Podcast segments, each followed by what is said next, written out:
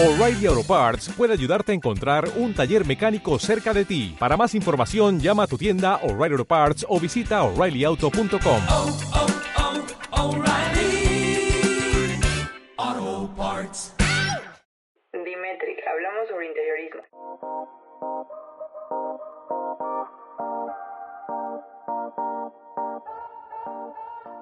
Hola a todos, espero se encuentren muy bien y una vez más los acompañaremos en este episodio que es el cierre de nuestra serie La importancia de la sustentabilidad en la cual nos acompañó la arquitecta Ivette Flores Núñez.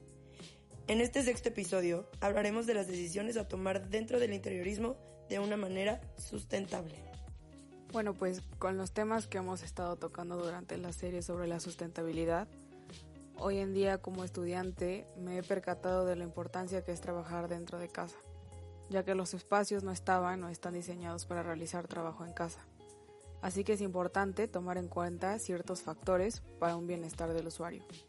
Los factores a tomar en cuenta son la orientación del edificio, la iluminación en el área del trabajo, la ventilación, el mobiliario adecuado y materiales adecuados para el diseño. Entonces yo te pregunto a ti, Beth, ¿cómo sería la sustentabilidad dentro de un espacio de trabajo en casa? La mayoría de las empresas han adoptado prácticas de trabajo desde casa en respuesta a la pandemia de COVID-19 y se empiezan a generar estrategias híbridas para un regreso seguro a la oficina, lo cual significará ajustes tanto en las oficinas como en la casa. La transición hacia una realidad de trabajo desde casa ha planteado la posibilidad de que el diseño residencial deba ofrecer nuevas soluciones. Mientras tanto, podemos mencionar siete prácticas fáciles de implementar para respaldar los nuevos hábitos de trabajo desde casa y así propiciar una atmósfera sustentable en todos los sentidos. Número 1. Buscar el lugar idóneo. Es conveniente que el espacio seleccionado esté lejos de televisores y zonas de tránsito, para evitar distracciones e interrupciones. Número 2. Tener una luz apropiada para trabajar. Cuando hablamos de la luz para trabajar desde casa, debemos hacerlo teniendo en cuenta tres tipos diferentes de luz. La luz natural, la general y la ambiental. En términos generales, los espacios bien iluminados favorecen la concentración y evitan la irritación de los ojos. De hecho, la luz natural es la fuente de iluminación más agradable y eficiente para nuestro bienestar.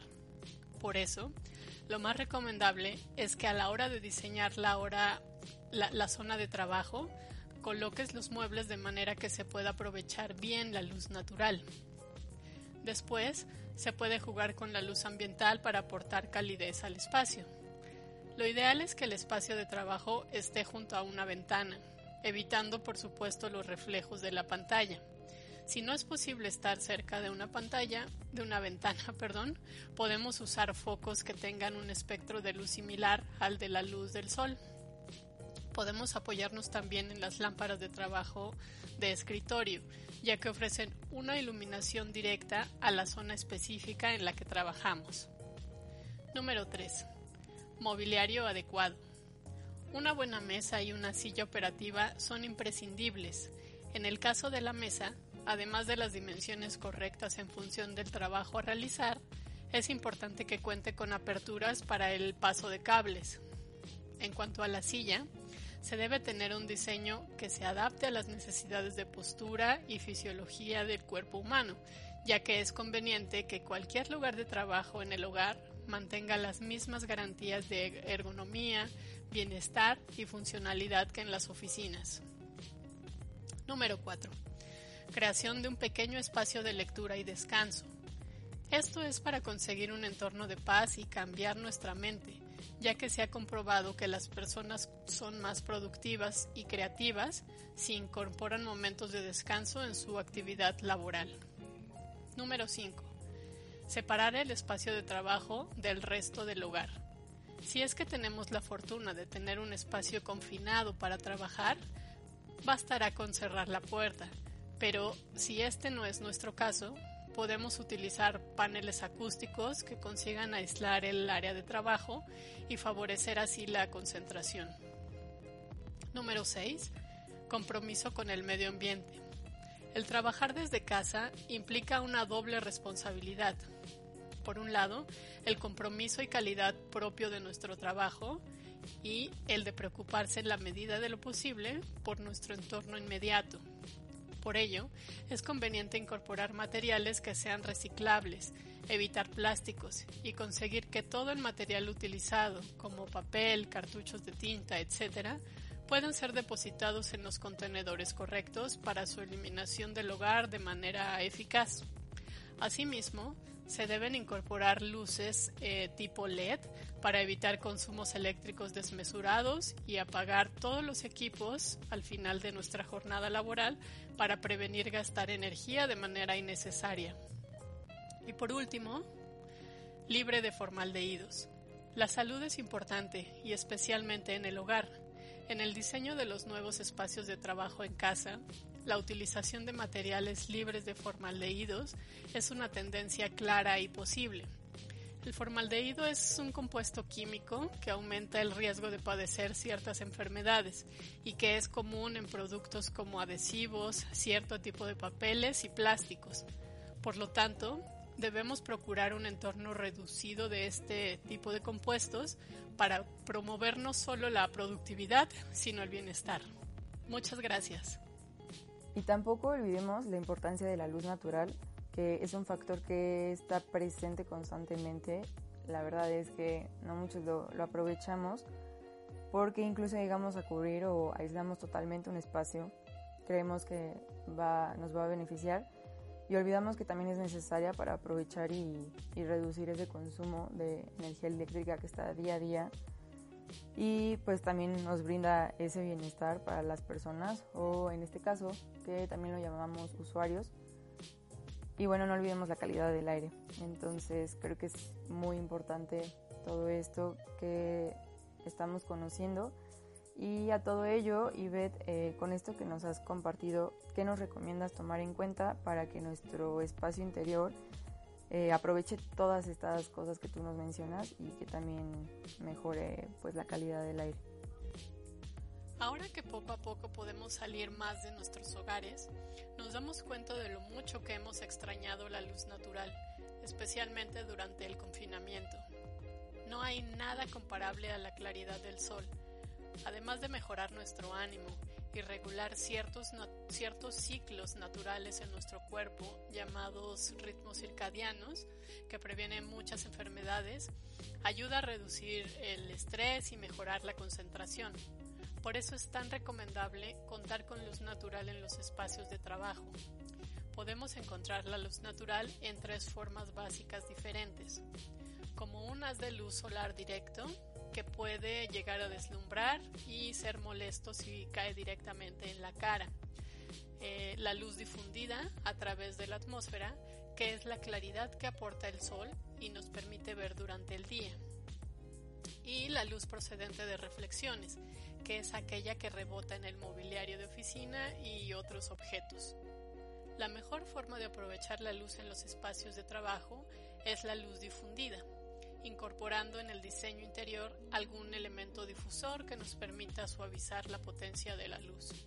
Por el contrario, si el problema es la falta de claridad, tendremos que abrir nuevas entradas de luz o utilizar elementos reflectores en el, diseño para conseguir que ésta llegue a las zonas oscuras. A lo largo de esta serie hemos estado platicando y llegamos a la conclusión de que el diseño de interiores tiene que estar enfocado al beneficio del ser humano y a la mejora de su calidad de vida. Con todos los temas que hemos tocado nos preguntamos, la sustentabilidad en el diseño, ¿cómo mejora la calidad de vida del ser humano? La calidad de vida se relaciona con asegurar un bienestar a todas las personas del planeta en términos del aire, agua, alimentos y de un espacio no agresivo que permita a todos vivir en armonía con el medio que nos rodea. La sustentabilidad se convierte en la manera de asegurar a todos los seres humanos una calidad de vida, pues la sustentabilidad está al pendiente de cuidar los recursos y asegurar su uso limitado para que la naturaleza los pueda renovar. Todo este ciclo de conversaciones ha sido realmente bonito e interesante, pues pone de manifiesto la gran relación existente entre el diseño de interiores y la sustentabilidad. Valdría la pena puntualizar ambos conceptos, ya que estamos preparando una serie de talleres a los cuales, por supuesto, están más que invitados a participar. El diseño de interiores es una disciplina que se ocupa de la creación de espacios armónicos y funcionales para los que toma en cuenta la relación de las personas con el espacio entre sí. El diseñador de interiores requiere de conocimientos de arquitectura y de psicología muchas de las veces para la creación de espacios agradables y adecuados. Por otro lado, la sustentabilidad es un proceso en el que el ser humano gestiona los recursos del planeta a través de medidas incluso políticas y sociales. Este tipo de desarrollo permite a las personas aprovechar los recursos naturales actuales sin comprometer su existencia en un futuro. El reto es cómo hacer converger estos dos conceptos en el objetivo, con el objetivo de mejorar la calidad de vida de los usuarios.